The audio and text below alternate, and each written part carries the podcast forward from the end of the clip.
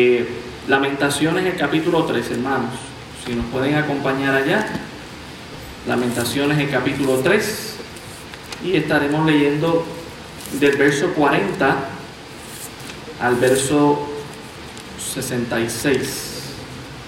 Lamentaciones 3, del verso 40 al 66. Cuando lo tenga, eh, puede estar de pie y juntos, ¿verdad? Haremos la lectura antifonal. Recordemos el tema de esta mañana, ¿verdad? Sigue siendo esta serie La gran fidelidad de Jehová en medio del dolor. La gran fidelidad de Jehová en medio del dolor. Y el título de esta mañana es Los sufrimientos del arrepentido y su penitente oración. Los sufrimientos del arrepentido y su penitente oración. Lamentaciones 3, versículo 40 en adelante. Dice la palabra del Señor, escudriñemos nuestros caminos y busquemos y volvámonos a Jehová.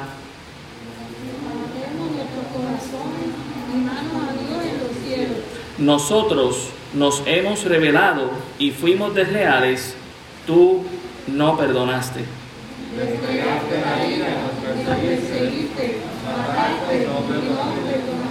Te cubriste de nube para que no pasase la oración nuestra.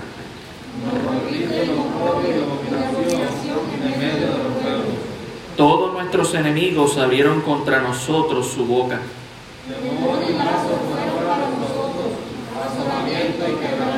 Ríos de agua echan mis ojos por el quebrantamiento de la hija de mi pueblo.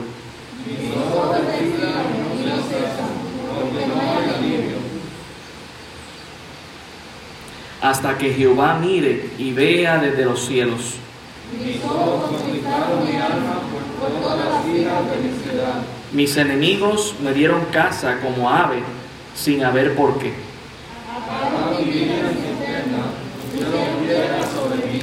Aguas cubrieron mi cabeza, yo dije, muerto soy.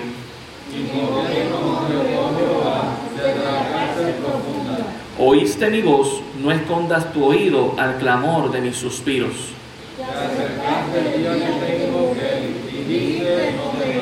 Abogaste, Señor, la causa de mi alma, redimiste mi vida.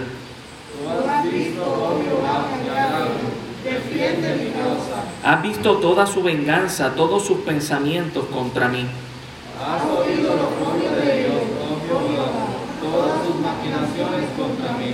Los dichos de los que contra mí se, se levantaron y su designio contra mí todo el día. Su sentarse y su levantarse, mira, yo soy su canción. Dales el pago, oh Jehová, según la obra de sus manos. Entréganos al endurecimiento del corazón, tu maldición caiga sobre ellos. Todos juntos, persíguelos en tu furor y quebrántalos debajo de los cielos, oh Jehová. Oremos. Señor, gracias damos por tu palabra, ella es viva y eficaz y Ruego en esta mañana, Padre amado, eh, que tú me perdones, Señor, y nos perdones a, nosotros por nuestras rebeliones. Y nos uses en esta mañana para dar aliento, dar exhortación, ánimo a cada uno de nuestros hermanos según tu palabra y tus designios, Señor, que nos ha llevado hasta este pasaje para meditar en el mismo y que tú transformes nuestra vida, Señor, de gloria en gloria para seguir exaltándote a ti. Gracias damos por todo en el nombre de Jesús. Amén. Tomar asiento, hermanos. El título de esta mañana, los sufrimientos del arrepentido y su penitente oración. El capítulo 3, ¿verdad? Continúa con la serie de lamentos y ya este es el quinto lamento y, y lo mezclamos con el sexto lamento fuerte que levanta el profeta y la particularidad, ¿verdad? De este capítulo 3 que hemos visto es que se triplica el lamento exponencialmente. La primera parte trata de la aflicción del rebelde, el rebelde no le fue bien lejos de Dios. La segunda parte la vimos la semana pasada, la esperanza del arrepentido que se consuela por la, el carácter y el atributo de Dios, su misericordia sobre el pueblo y sobre él. Y la tercera parte, que es la que estaremos viendo en esta mañana, son los sufrimientos y la oración del fiel creyente. Y hace dos semanas vimos que el rebelde no le fue bien, tuvo que concluir que oponerse a Dios eh, toda la vida solo trae aflicción, solo trae angustia, depresión y dolor en su vida. El lamento es una expresión emocional y necesaria para el desahogo del alma. Claro que sí, somos seres emocionales y debemos mostrar esas emociones, pero lo más fructífero después del lamento es el verdadero arrepentimiento de corazón con un cambio genuino eh, de actitud y una vida de oración. Ahora, lamentarse cuando Dios castiga el pecado es un egoísmo sin sentido. Voy a volver a repetir eso. Lamentarse cuando Dios castiga nuestro pecado por lo que nosotros hemos hecho, lamentarnos por eso es un egoísmo sin sentido. Por eso es, y lo vimos la semana pasada, que el profeta dice, ¿por qué nos estamos lamentando? Nos deberíamos lamentar de haber pecado contra Dios, no de las consecuencias del pecado. Y ahí es cuando tenemos que hacer la separación, separar el, la cizaña del trigo. el trigo tiene que ser separado y debemos separar de qué nosotros nos estamos lamentando. Porque si lo que nos estamos lamentando es simplemente de que no me gustan las consecuencias del pecado, es un lamento egoísta. Mientras tanto, si yo lo, ¿verdad? Si yo me lamento realmente por haber ofendido a Dios, entonces un lamento real. La semana pasada vimos que el arrepentido aún en medio del dolor se consuela por la esperanza que tiene en Dios. ¿Por qué? Porque puede ver la gran fidelidad de Jehová en medio del dolor, A pesar de que lo que está sufriendo es justo por su pecado, reconoce que Dios sigue siendo fiel y que todavía hay oportunidad para arrepentirse y por eso vive con esperanza. Y, y vendrán momentos difíciles porque, ¿verdad? Vivir una vida arrepentido quizás trae aún consecuencias que nos pueden ir a arrastrar hasta toda la vida. Pero no toda la eternidad, porque Cristo nos ha redimido. Y hoy estaremos viendo los sufrimientos del arrepentido y su penitente oración a Dios desde el verso 40 en adelante. Note lo que dice, ¿verdad? Leo el versículo 39, está en contexto de lo que habíamos visto la semana pasada. ¿Por qué se lamenta el hombre viviente? Hace la pregunta, lamentese de qué cosa? En su pecado. Debemos lamentarnos por haber ofendido a Dios. Eh, mire, a veces tenemos esta actitud de ofendernos con Dios porque Dios no hace las cosas como nosotros queremos. Y se nos pasa muy desapercibido todos los días que muchas veces estamos ofendiendo a Dios todo el tiempo. Nos ofendemos con Dios por algún detallito o algo, porque todavía no logramos entender lo que Dios quiere hacer en nuestra vida, porque no logramos entender que Dios es justo, que Dios nos los advirtió. Pero se nos pasa grandemente la viga que tenemos en nuestro ojo de que hemos estado ofendiendo todos nuestros días a Dios, ya sea por ignorancia o ya sea a sabiendas. Por eso Él dice, debemos lamentarnos de nuestro pecado ¿Y qué es pecado, hermano? ¿Qué es pecado, hermana? Pecado es todo aquello que ofende a Dios, sea con nuestros pensamientos, con lo que decimos, con lo que dejamos de hacer que es bueno o lo que omitimos hacer también. Mire el versículo 40, escudriñemos nuestros caminos. Somos llamados a examinar, a autoevaluar las decisiones y el rumbo que está tomando nuestra vida. Dice, y busquemos y volvámonos a Jehová. ¿Sabe a qué conclusión llegó el profeta cuando escudriñó el camino de él y el de su pueblo? Que se habían alejado de Dios. Por eso es que concluye diciendo en el versículo, tenemos que buscar a Dios, tenemos que volvernos a Dios. Y hermano y hermana, se lo voy a decir, ¿verdad? Con mucho cariño y amor. Pero el hecho de que estemos aquí físicamente no significa que estamos conectados con Dios. Y debemos examinarnos y pensar, ¿será que yo tengo que volverme a Dios? ¿Será que yo tengo que arrepentirme de algo? Por eso dice en el versículo 41, levantemos nuestros corazones y manos a Dios en los cielos. La expresión de levantar nuestras manos a Dios en los cielos se ve bastante en la Biblia, aún verdad, en momentos de adoración, Pero el momento de levantar la mano aquí no es por acción de gracias, no es en adoración a Dios, es en lamento a Dios. Y la idea de levantar la mano es que cuando usted levanta su mano, es el punto más alto físicamente de usted. Si usted levanta su mano, aún pasa por encima de su cabeza. Es el punto más alto. Y la idea de levantar la mano es que usted está poniendo en ese lugar de manera eh, espiritual su corazón. Usted está presentando a Dios. Por eso él dice en el versículo 41, levantemos nuestros corazones y manos a Dios. ¿En qué lugar? En los cielos. Nosotros nos hemos revelado y fuimos desleales. Hermano, el camino que lleva a la bendición se halla en la autoexaminación, el volverse arrepentido a Jehová. El pecado que no se confiesa no es perdonado. Proverbios 28, 13 dice, el que encubre sus pecados no prosperará. Hay muchos creyentes que quieren prosperar sin confesar pecado.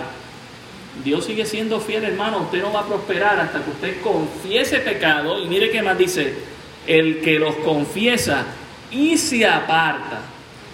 No es solamente que confesemos, no es solamente que aceptemos que nos hemos rebelado contra Dios, que hemos hecho lo incorrecto contra Dios, es que yo me aparte de eso, de esa conducta que a Dios no le agrada, dice el que los confiesa y se aparta de ellos, ¿qué va a alcanzar? Noten, la misericordia. ¿De parte de quién? Pues de Dios, el que la da. Hay misericordia disponible para todos, hermanos, pero tenemos que confesar pecado y alejarnos de él. Y, yo sé que es una lucha, y yo sé que hay ciertos pecados con los que usted y yo estamos lidiando, ¿verdad? Y, y luchando, pero tenemos que tomar una decisión. Hay que cortar ya. ¿Por qué seguir con el jueguito? ¿Por qué seguir cuando podemos decir no? No, no estoy viendo que no estoy prosperando, no estoy viendo que no estoy echando para adelante, es porque sigo en el ciclo vicioso. Mejor me alejo de eso ya. Tome una decisión para que su vida prospere en el Señor. Y la idea de prosperidad, aclaramos siempre que es el que usted pueda alcanzar las metas que Dios ha puesto en su corazón para cumplir. El poder cumplir con lo que Dios le ha dado para usted en esta vida. Esa es la idea de la prosperidad aquí. No, necesariamente es una financiera, es que usted pueda cumplir con aquello que Dios le ha encomendado. Entonces, lamentablemente tenemos creyentes en derrotas porque en vez de ya haber cumplido con lo que Dios les dio para hacer, todavía siguen en pecado, no confesando y quieren avanzar, pero siguen enredados. Hermano, es hora de confesar y apartarnos del pecado. Es hora de volvernos a Jehová. Es hora de levantar nuestros corazones y manos a Dios en los cielos nosotros nos hemos revelado, dice el profeta. Orar, hermanos, es levantar el alma hacia Dios. Y orar es un acto, es un momento sagrado. No es cualquier cosa, es un momento sagrado donde nosotros nos, nos comunicamos con el Creador. Por eso hacemos un acto de reverencia y bajamos nuestras cabezas y cerramos nuestros ojos. Aunque cerrar nuestros ojos no aparece en la Biblia, pero lo hacemos para concentrarnos y para mostrarle a Dios que realmente para nosotros también es sagrada la oración.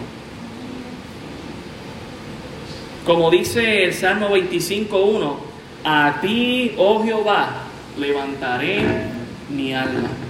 ¿Cuándo fue la última vez que usted levantó su alma a Dios? Que usted se arrodilló se paró, levantó su mano para orar y su alma se la levantó a Dios en oración. Mire lo que dice, nosotros nos hemos revelado y fuimos desleales, fuimos injustos, no cumplimos con nuestra parte, tú no perdonaste.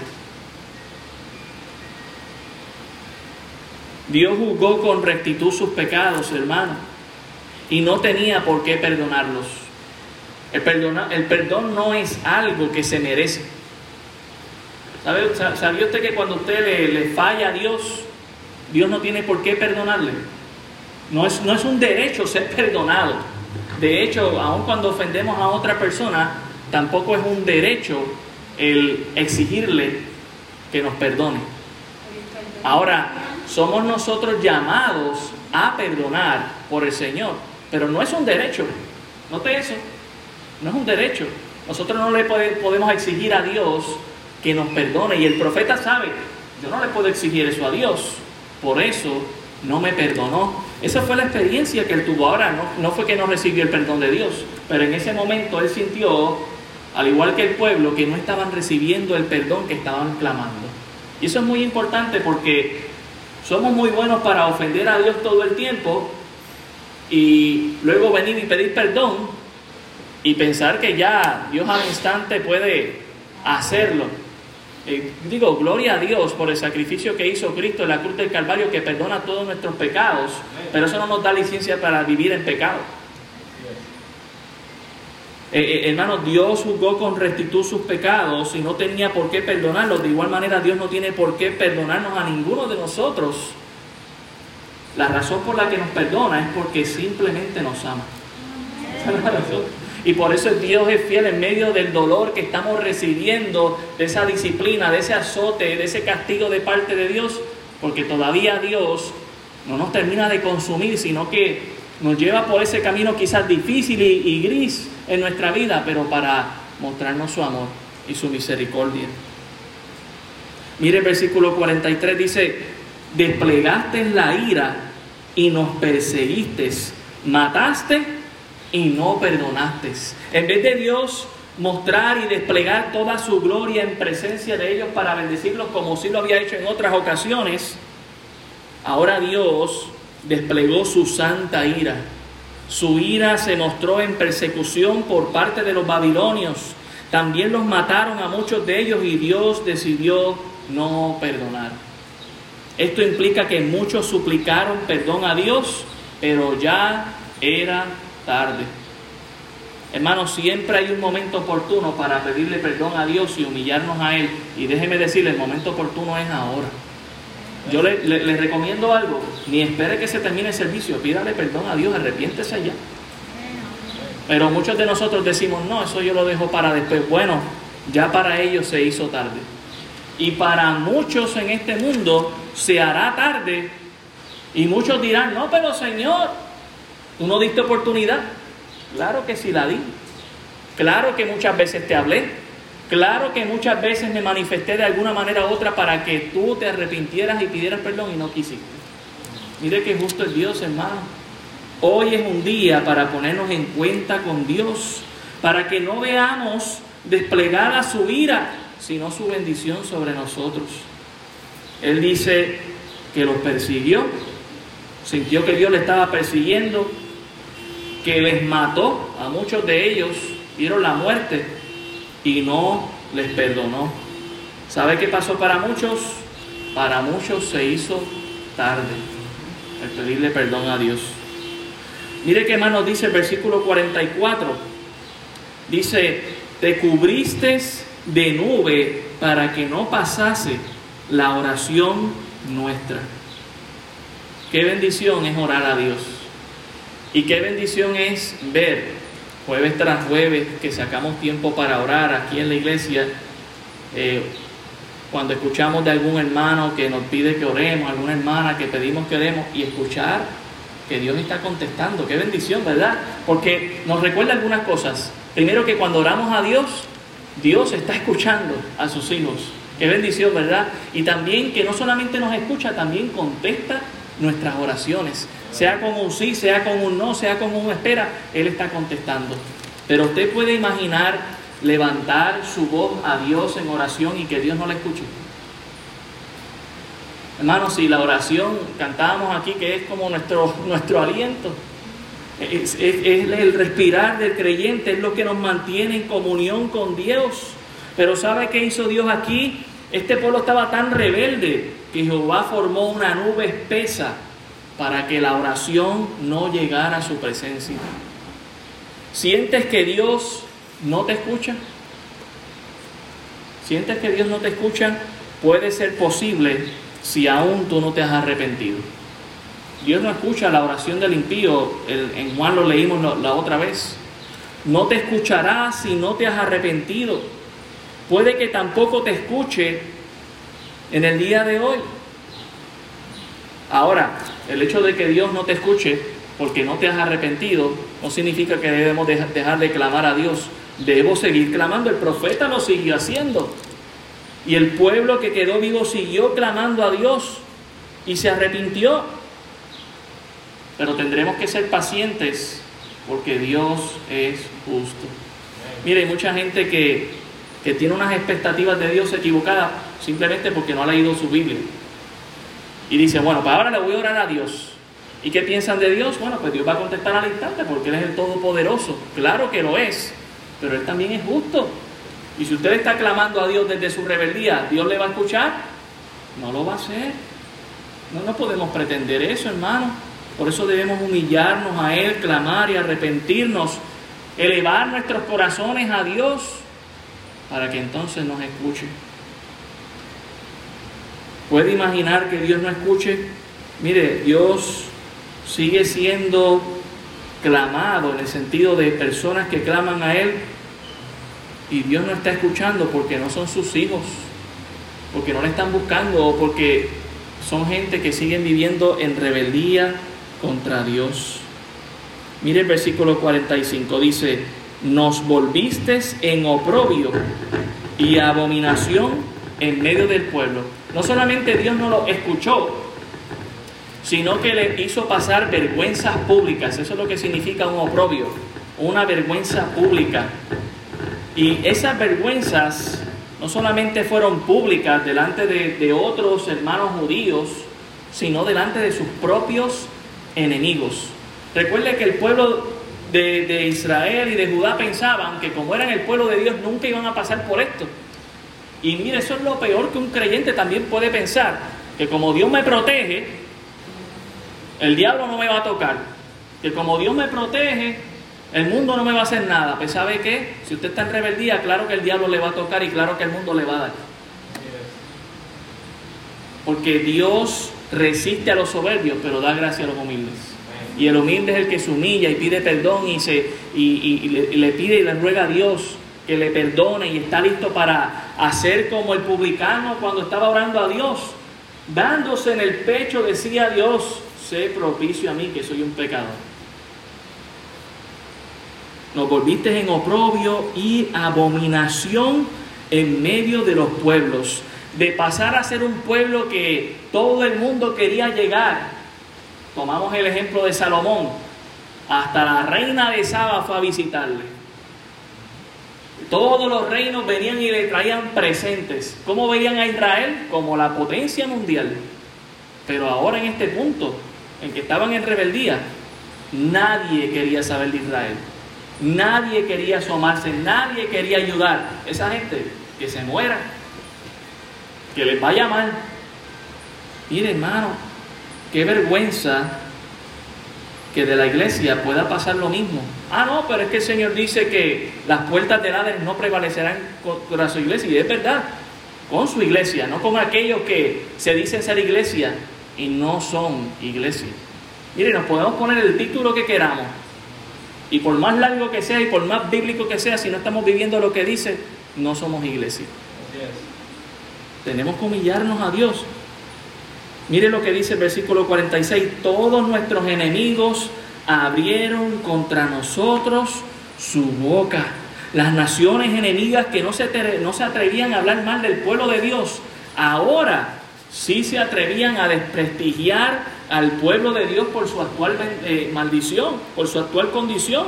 Su testimonio no valía nada ahora.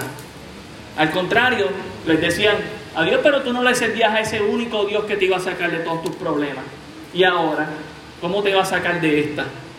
Y mire, muchas veces, por estar nosotros en rebeldía, pasamos también como creyentes esas vergüenzas, porque Dios no nos está bendiciendo, está pasando maldición sobre nuestras vidas. Y vivimos vidas derrotadas, que el testimonio que reciben los de afuera es, si ese es el Dios al que tú le sirves, ¿para qué voy y le sirvo? Digo, Yo creo que esta iglesia estaría más llena si vieran que nosotros en obediencia a Dios le servimos tan grandemente y Dios nos bendice tan grandemente que otros vendrían definitivamente aquí con temor a Dios.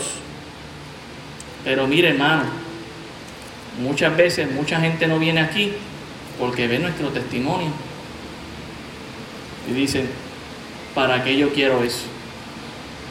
Tenemos que humillarnos a Dios, volvernos a Él, arrepentirnos y dar un testimonio diferente, un testimonio que le agrade a Dios a tal punto que otros digan, yo quiero lo que tú tienes y le podamos presentar a Cristo.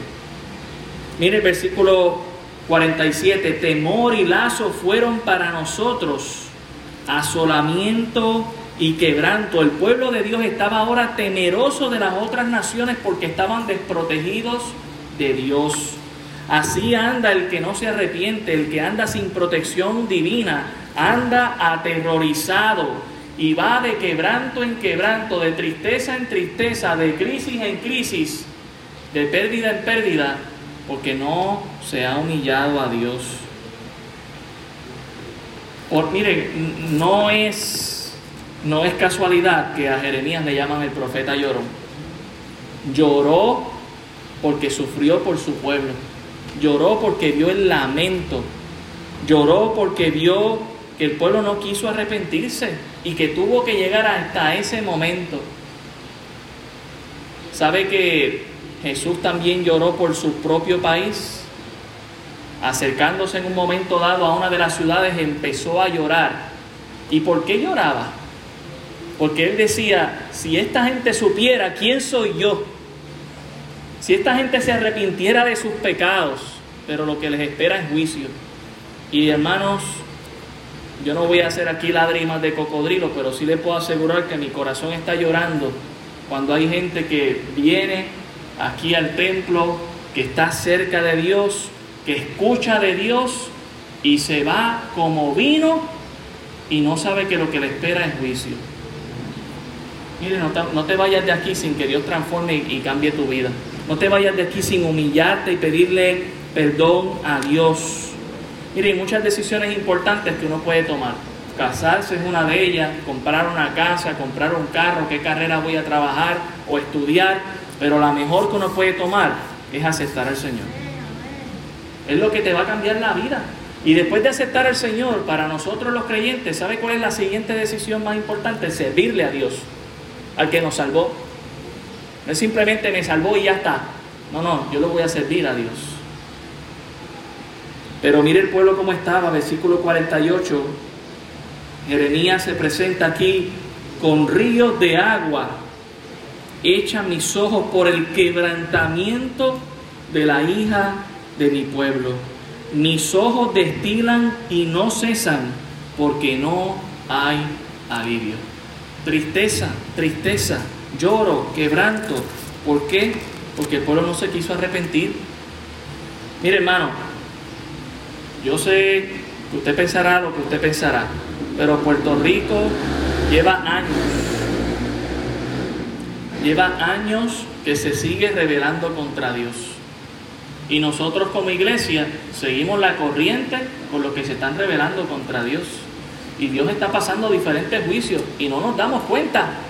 Lo peor de ello, debemos arrepentirnos, debemos ser el profeta Jeremías y Señor, nos lamentamos de que ellos no quieran lamentarse por su pecado.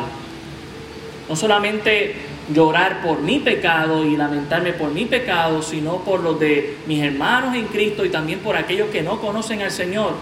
Porque al final del día, el pecado que alguien piensa que hace en privado afecta a muchos públicamente. Esa es la realidad. Y debo lamentarme por eso. Pero lo que hacemos es que tapamos con paños tibios los pecados de otros, cuando no deberíamos hacer eso. La tristeza tan fuerte y la depresión alcanzaron al profeta y se dolía por su pueblo que estaba en dolor y sin consuelo de Dios. Mire el versículo 50, hasta que Jehová mire y vea desde los cielos. El profeta tomó una decisión, seguir clamando y llorando y ¿verdad? Estos clamores fuertes, eh, llenos de sentimentalismo, expresarlos ante Dios hasta que Dios le quisiera ver, porque él sabía, las cosas no van a cambiar hasta que Dios nos vea diferente. Eh, la comunión se rompió, Dios puso una espesa nube, no, oración no estaba llegando. Dios había mostrado ahora, ahora a ellos como enemigos, no como amigos. El Señor Jesucristo habló de sus discípulos en un punto muy hermoso diciéndoles, ustedes son mis amigos porque guardan mis mandamientos. Hermano, ¿usted quiere la amistad con Dios? Sí, siga lo que Dios le pide. Siga lo que Dios le pide. Créale a Él, sírvale a Él, sígale a Él, porque si no, o usted es amigo de Dios o usted es enemigo de Dios. No hay un punto medio. Bueno, pues Dios no es ni amigo ni ni enemigo. No, o somos amigos de Él o somos enemigos de Él. Mire el versículo 51, dice, mis ojos contristaron mi alma por todas las hijas de mi ciudad. Alguien dijo que nuestros sentidos son las ventanas al alma y que muestran aquello que nosotros no podemos mostrar físicamente, que es nuestra alma. Y una manera de mostrarlos es con nuestros ojos, con nuestros oídos, con lo que olemos, con lo que saboreamos, con lo que tocamos. Pero aquí vemos que Él está expresando esta tristeza a través de sus ojos. Los, ojos son algo que comunican mucho, hermano. Usted puede comunicar con sus ojos alegría, tristeza, sorpresa, asombro, enojo. Eh, el ojo es algo que comunica. Y Él está diciendo aquí, estoy comunicando con mi alma a través de mis ojos. Estoy expresando el dolor que siento por mi ciudad, por mi país, que no se ha querido volver a Dios. Y él lo lleva a un evento personal, pero también un evento que muchos estaban sufriendo. Mire el versículo 52, mis enemigos me dieron casa como ave sin haber por qué. Él va a expresar ahora parte de lo que es un testimonio personal, pero también algo que le estaba pasando a muchos como consecuencia de no arrepentirse. Y es que había sido atrapado por los enemigos y dice que la razón por la que la atraparon era ninguna. ninguna no, no había una razón por la que mis enemigos me atraparan. Mire el versículo 53, dice, ataron mi vida en cisterna y pusieron piedra sobre mí. Aguas cubrieron mi cabeza. Yo dije, muerto soy. Y en parte esto fue algo que le pasó al profeta Jeremías. Si vamos un momento a Jeremías capítulo 38, versículo 6. Ustedes van a ver ahí, Jeremías 38, 6, dice lo siguiente, Jeremías 38, versículo 6, entonces tomaron ellos a Jeremías y lo hicieron echar en la cisterna de Malquías, hijo de Amelec, que estaba en el patio de la cárcel, y metieron a Jeremías con sogas, y en la cisterna no había agua, sino cieno, y se hundió Jeremías en el cielo. Eh, ¿Por qué razón cayó allí? Porque él había dicho la verdad al rey Sedequías. Él le dijo, bueno, ¿tú quieres la advertencia de Dios? O el mensaje de Dios es el siguiente, entrégate al rey, no te van a matar, no te va a pasar nada malo. A otros profetas allí se metieron y le dijeron, no, eso no va a pasar, Jeremías está mintiendo, el yugo Dios lo va a romper y nos va a ir bien. Así que, ¿qué hicieron con Jeremías? El mensaje no era popular, no les gustó a los que lo estaban escuchando, así que lo metieron en una cisterna, en un pozo hondo con sogas. Por eso él está expresando lamentaciones que lo atraparon como una ave. Y también que dice que ataron su vida en una cisterna. Pero eh, en, la cisterna donde lo pusieron no nos está registrando ni que le pusieron una piedra ni que le echaron agua. Dice el pasaje que cuando lo echaron a la cisterna el cieno lo empezó a tragar, es decir, ese lodo eh, lo empezó a hundir más. Pero él sí sabe de otros que en cisternas estaban siendo atrapados, sellados con piedra y tirándoles agua para ahogarlos. Por eso él expresa eso, no solamente de él, su experiencia personal, pero también la experiencia de otros. Hermano, es que el pecado es lo que hace, nos hunde. nos hunde. Y el cielo lo que hace es que te embarra más para que no salgas. Te, lo, te vuelve el pecado un vicio en tu vida al punto que el profeta y otros dijeron, yo estoy muerto. No, no hay break para mí. No hay esperanza. Pero ¿qué hizo el profeta? Solamente se quedó en el dicho de estoy muerto. Lamentaciones 3:55 dice, invoqué tu nombre, oh Jehová, desde la cárcel profunda. Hermano, todavía hay esperanza. Podemos orarle a Dios. La experiencia pasada era que había una nube espesa que no estaba dando acceso a Dios, pero eso no significa que podemos arrepentirnos y pedirle perdón a Dios. Porque mire, Dios no desprecia un corazón contrito y humillado. Aquel que se acerca a Dios y se humilla y le pide perdón, Dios ve su corazón y abre el acceso al trono de la gracia. Hermano, el profeta y muchos otros oraron a Dios clamando desde las profundidades de esas cisternas. Él oyó, dice, invoqué tu nombre, oh Jehová, desde la cárcel profunda. Oíste mi voz. Por eso es que dice Jeremías 33:3, clama a mí y yo te responderé. No dejemos de clamar a Dios, hermanos. Hermanos, eh, eh, están en el hoyo. Y hermano, quizás tú también estás en el hoyo. Ora, clama a Dios fuertemente. Aún puede ser hallado Dios. Aún hay acceso al trono de la gracia. Mire cómo lo dice el profeta. No escondas tu oído al clamor de mis suspiros. El profeta, al igual que cualquier otro, sintió lo que a veces sentimos cuando oramos a Dios. Bueno, me he arrepentido, he pedido perdón, estoy clamando a Dios, no estoy escuchando respuesta. Pero el hecho de que Dios no esté contestando en el momento no significa que Dios no está obrando en nuestras vidas. Por eso no debemos dejar de clamar a Dios. Mire el versículo 57. Eh, te acercaste el día que te invoqué. Dijiste, no temas. El profeta y los otros comparten su experiencia de oración. No solamente fueron escuchados por Dios, sino también que Dios se acercó a ellos. Hermano, por eso la oración es algo sagrado, porque Dios se acerca a nosotros. Mire qué bendición. ¿Usted quiere a Dios en su vida? Ore a Dios. Ore a Dios. Clame a Él. ¿Usted quiere sentir la presencia de Dios? ¿Por qué usted cree que el apóstol Pablo decía, no dejen de orar? Orar sin cesar. ¿Por qué? Porque Pablo quería constantemente la presencia de Dios y no, fuera no es porque el Espíritu Santo no estaba en su vida. Hemos sido sellados, ¿verdad? Con el Espíritu Santo y Dios está presente todo el tiempo. Pero miren, necesitamos orar constantemente con Dios. Usted quiere presencia de Dios, invoque su presencia, acérquese a Él y dice que Él se acercará el profeta dice, yo sentí tu presencia el día que invoqué y escuché tu respuesta, no temas.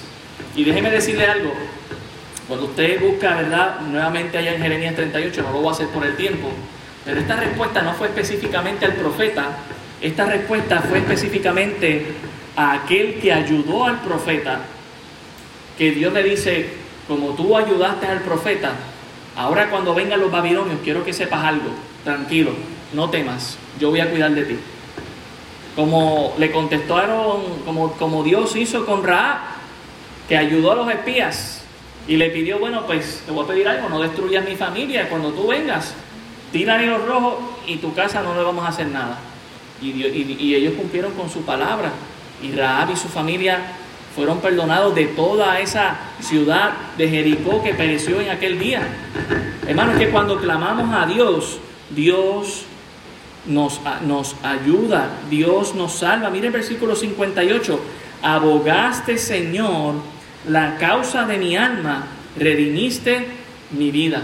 Cuando Jeremías fue puesto en la cárcel, en esa cisterna profunda, un señor, eh, vamos allá, Jeremías 38 para que usted lo vea.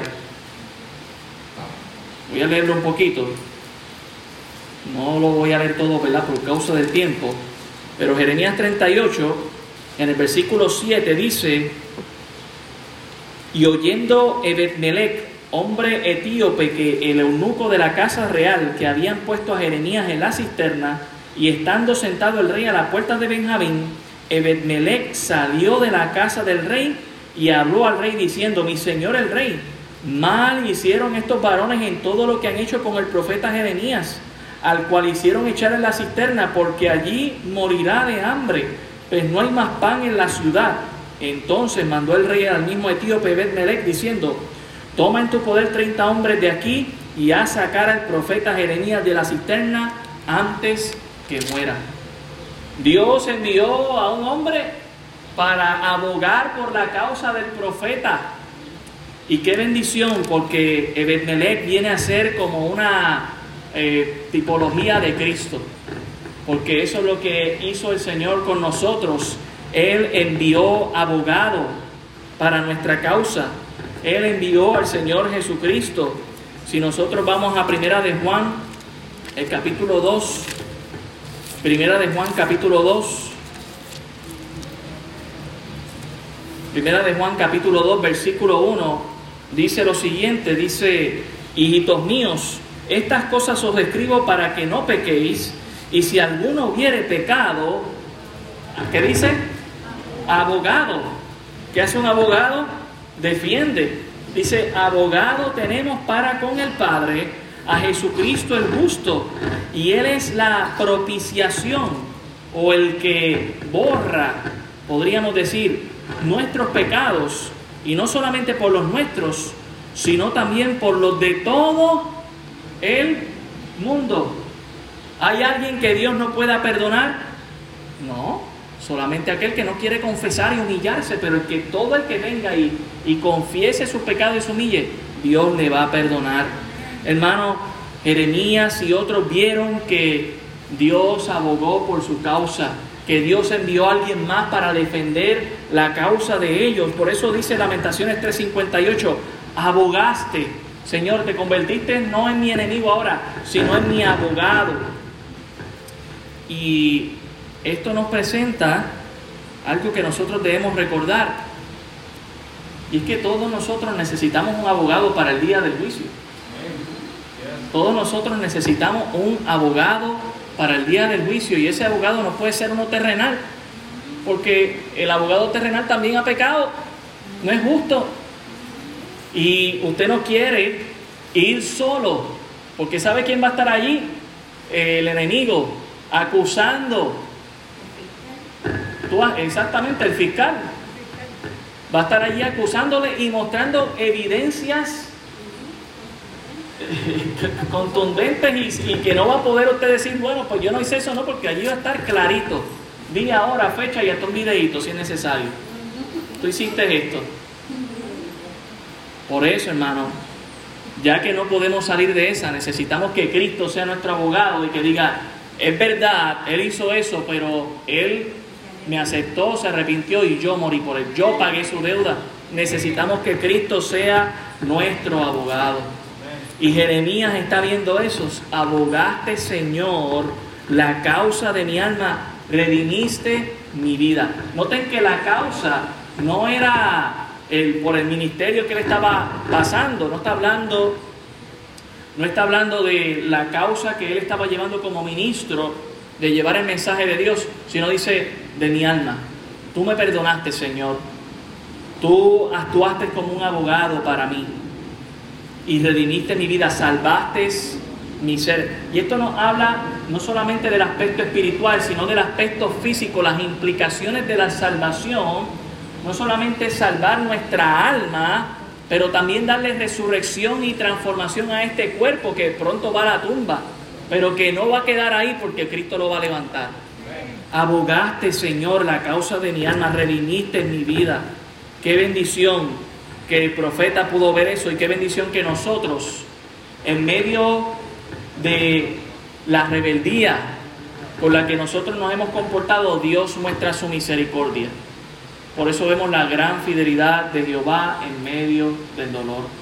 Mire el verso 59. Tú has visto, oh Jehová, mi agravio, defiende mi causa. La causa del profeta ahora era la causa de Dios, pues el profeta había hecho lo que Dios le mandó. Pero la pregunta es, cuando estamos en dolor y en sufrimiento, hermano, ¿estamos sufriendo porque estamos haciendo la voluntad de Dios? ¿O estamos sufriendo porque estamos haciendo lo incorrecto o aquello que es opuesto a la voluntad de Dios? Digo, no sé, Jonás estaba sufriendo en una tormenta y dentro del gran pez, pero no era porque estaba haciendo la voluntad de Dios, era todo lo contrario, se había revelado en contra de la voluntad de Dios. Me lo quito, está no hay problema. Seguimos acá. Mire el versículo 60. Ha visto toda su venganza, todos sus pensamientos contra mí. Has oído el oprobio de ellos, oh Jehová, todas sus maquinaciones contra mí. Los dichos que contra mí se levantaron y su designio contra mí todo el día. Ahora el profeta va a levantar una oración que era muy famosa para aquellos tiempos, una oración imprecatoria, es decir, pidiendo a Dios justicia por lo que los enemigos habían hecho. Estos enemigos no eran en este contexto los extranjeros, sino los de su propio pueblo que le traicionaron y le metieron en la cárcel porque no les gustó el mensajito que llevó el profeta. Pero él ahora está pidiendo justicia.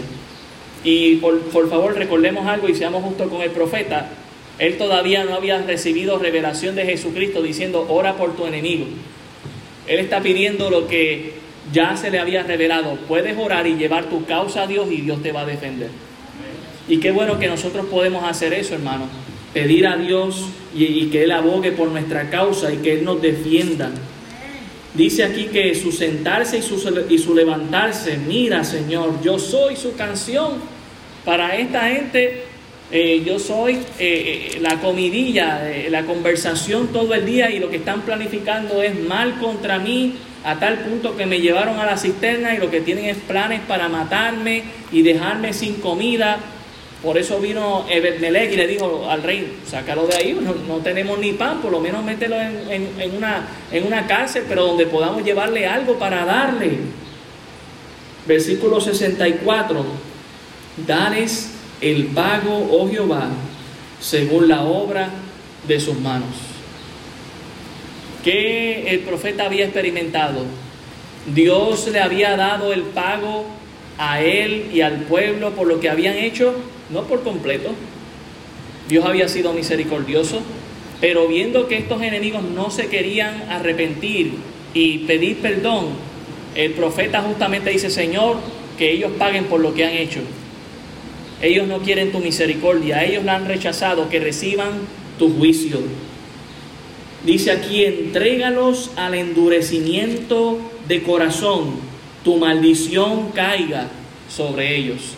Note que el profeta no está llevando su causa en sus propias manos y, y, clamando justicia, tomándola en sus manos, sino pidiendo a Dios y hermano, yo sé que muchas veces nos vamos a topar con personas que lo que desean es nuestro mal por alguna razón. Clame a Dios y deje que Dios se encargue. Deje que Dios abogue por su causa. Clame al Señor. Dice aquí en el versículo 66, persíguelos en tu furor y quebrántalos de debajo de los cielos, oh Jehová. Si esto ya has hecho con el pueblo y aún conmigo, hazlo con ellos que no quieren tu misericordia, Señor. Hermano, ¿por qué el profeta de momento ya, habiendo pedido perdón, arrepentido, ahora está pidiendo justicia? Pidiendo justicia por sus enemigos que no querían la misericordia de Dios, porque él entendió lo que realmente es misericordia. Es tener aquello que yo no merezco, pero que por la gracia de Dios se me ha concedido, el perdón de pecados. Por eso volvemos a Lamentaciones 3:22. Por la misericordia de Jehová no hemos sido consumidos, porque nunca decayeron sus misericordias. Hermano, qué bendición es orar a Dios. Usted le puede llevar toda causa a Dios, no solamente una lista de peticiones como si Dios fuese Santa Claus, no, Dios no es Santa Claus, Dios tampoco es el Aladín, que usted está rozando una lámpara ahí. Mire, la oración debe llevar a cabo eh, glorificación a Dios, la oración debe llevar a cabo la voluntad de Dios en nuestras vidas. Digo, Jesús no dijo, y lo declaro, Señor, dijo, que se haga tu voluntad, Padre. Esto es lo que estoy pidiendo, pero que se haga tu voluntad. Que el Señor nos muestre su voluntad, que podamos mostrar en la oración nuestra dependencia de Él. Señor, danos el pan de cada día. Que podamos, que podamos pedirle perdón a Dios por nuestros pecados. Que podamos ser agradecidos también, sacar tiempo para agradecer a Dios. Y llevar, mire, hasta lo más pequeño que nosotros consideramos, no, esto lo resuelvo yo lléveselo a Dios en oración. Usted tiene muchas preocupaciones, pues ore por todas ellas. Ore por... Ah, es que el Señor la sabe, sí, pero Dios quiere que nos humillemos y se la llevemos a Él en oración. Que clamemos a Él. Mire el versículo 23, nuevas son cada mañana, grande es tu fidelidad. Mi porción es Jehová, dijo mi alma, por tanto en Él esperaré. Hoy es un nuevo día, una nueva mañana y una nueva misericordia que Dios extiende para todos nosotros para arrepentirnos y clamar a Él.